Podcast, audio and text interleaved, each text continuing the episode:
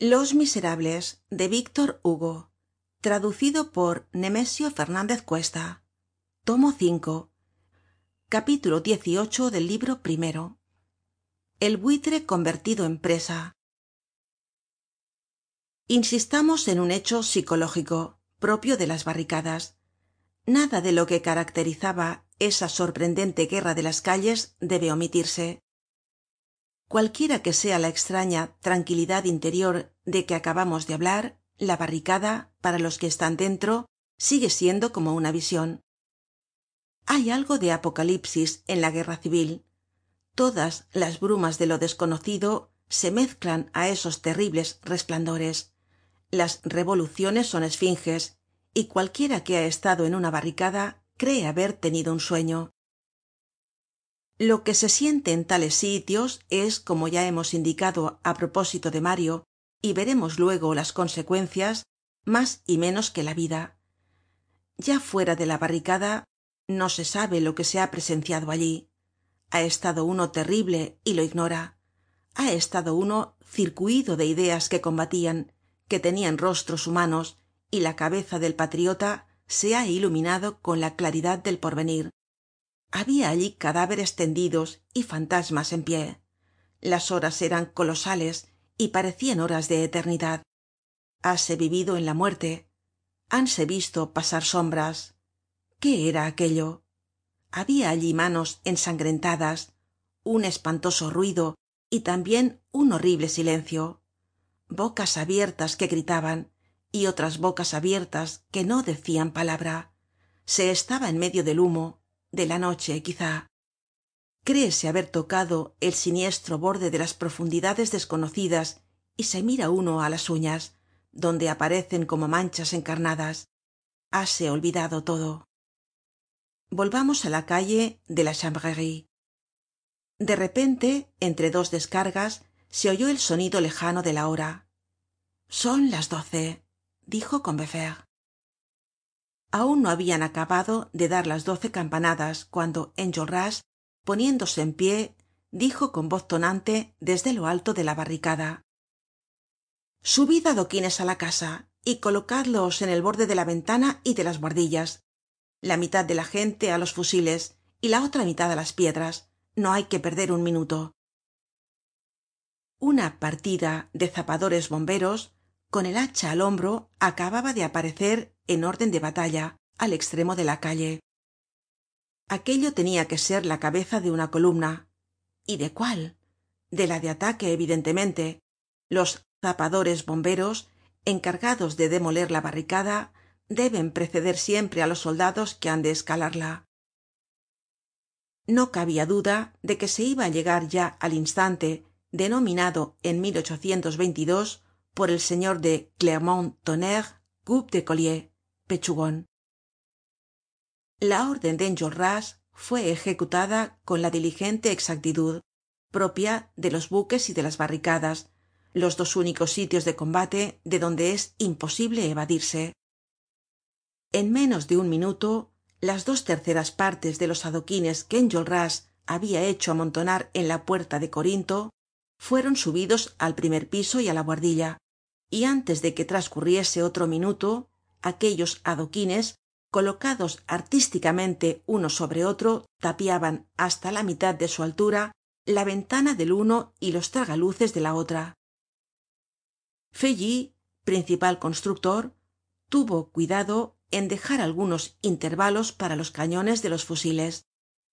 Esta especie de parapeto en las ventanas pudo formarse con tanta mayor facilidad cuanto que la metralla habia cesado las dos piezas tiraban ahora con bala al centro del reducto á fin de abrir un agujero y si era posible una brecha para el asalto. Cuando los adoquines destinados á la defensa estuvieron en su sitio enjolras mandó llevar al primer piso las botellas que habia colocado debajo de la mesa donde estaba mabeuf. Quién pues beberá esto preguntó bossuet. Ellos contestó enjolras.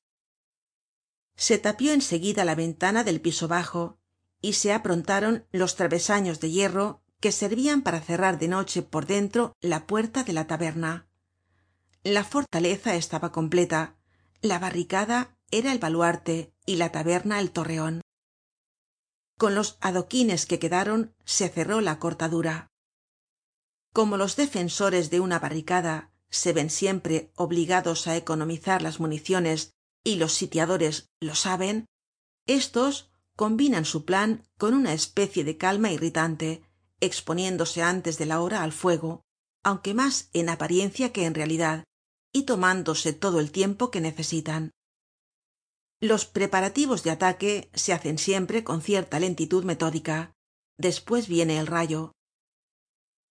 Esta lentitud permitió á enjolras revisarlo y perfeccionarlo todo. Conocia que ya que semejantes hombres iban á morir su muerte debia ser una obra maestra. Dijo á mario somos los dos jefes.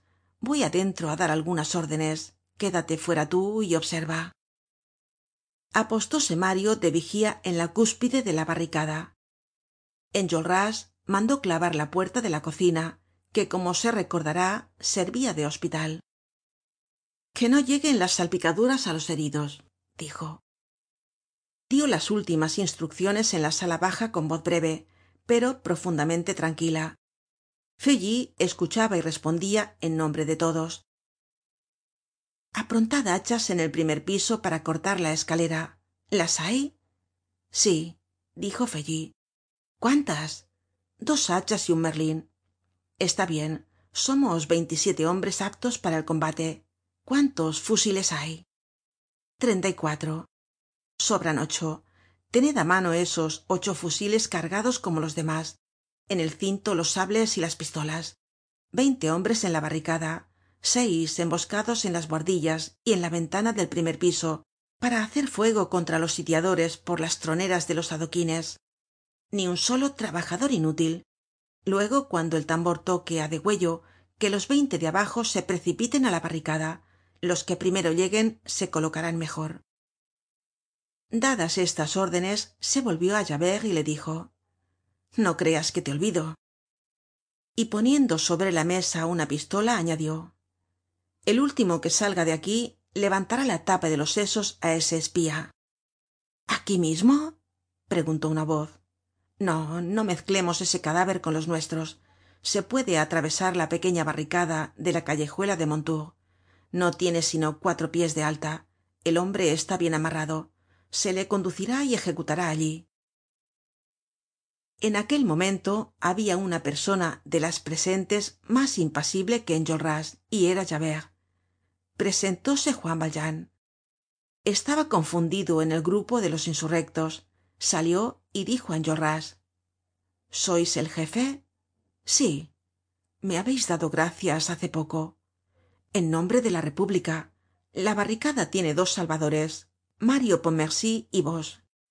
Creeis que merezco recompensa sin duda. Pues bien os pido una. Cuál la de permitirme levantar la tapa de los sesos á ese hombre. Javert alzó la cabeza vio á juan valjean hizo un movimiento imperceptible y dijo justo es enjolras se habia puesto á cargar de nuevo la carabina y miró alrededor. No hay quien reclame y dirigiéndose á juan valjean le dijo os entrego el polizonte juan valjean en efecto se apoderó de javert sentándose al extremo de la mesa cogió la pistola y un débil ruido seco anunció que acababa de montarla. Casi al mismo instante se oyó el sonido de una corneta. Alerta gritó mario de lo alto de la barricada. Javert se puso á reir con esa risa sorda que le era propia y mirando fijamente á los insurrectos les dijo no gozais de mejor salud que yo. Todos afuera gritó los insurrectos se lanzaron en tropel y al salir recibieron por la espalda permítasenos la frase estas palabras de javert. Hasta luego